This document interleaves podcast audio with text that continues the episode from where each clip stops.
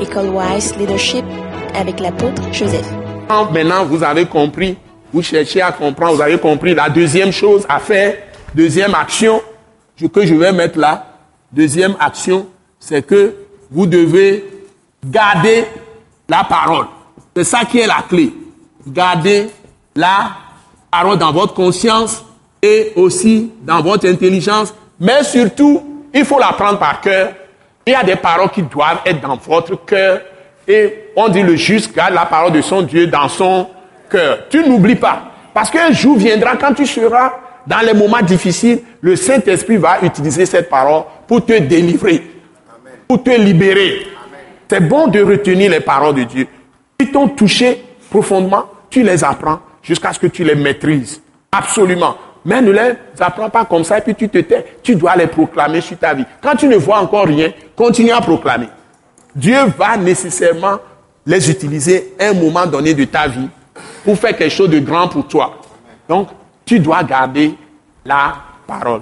Et quand tu gardes ça, tu dois pratiquer, troisième action, tu dois pratiquer la parole. C'est enfantin, hein? vous allez dire que ce que nous faisons, je sais déjà ça. Mais je suis en train de les restituer pour vous.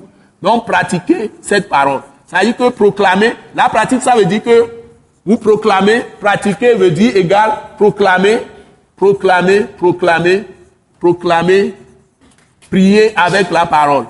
Je vais souligner prier. Intercéder avec la parole.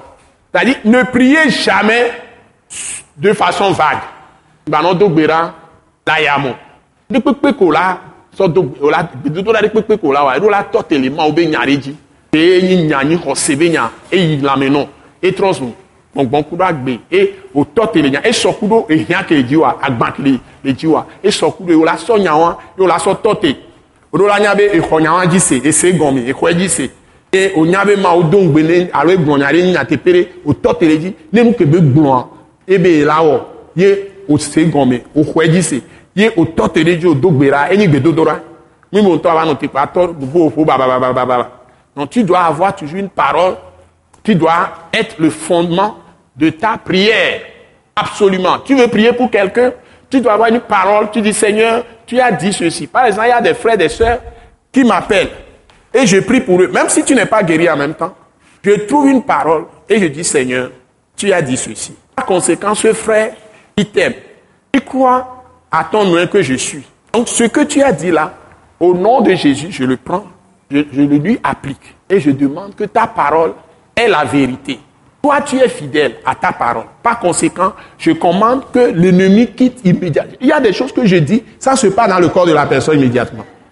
Je demande à l'instant où je parle, là où la personne se trouve, que le démon là, qui est en train de causer le dégât dans son corps, le quitte immédiatement. Parce que Jésus n'était pas déplacé quand il a parlé à une femme euh, syro-phénicienne qui est venue le voir et, demandait que Jésus l'aide, dit, Jésus dit que euh, il ne faut pas donner le pain des enfants aux chiens.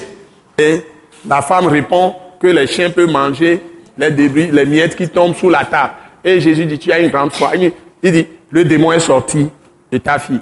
Jésus ne s'est pas déplacé. C'est dans un autre territoire quelque part. Jésus ne connaît pas la maison.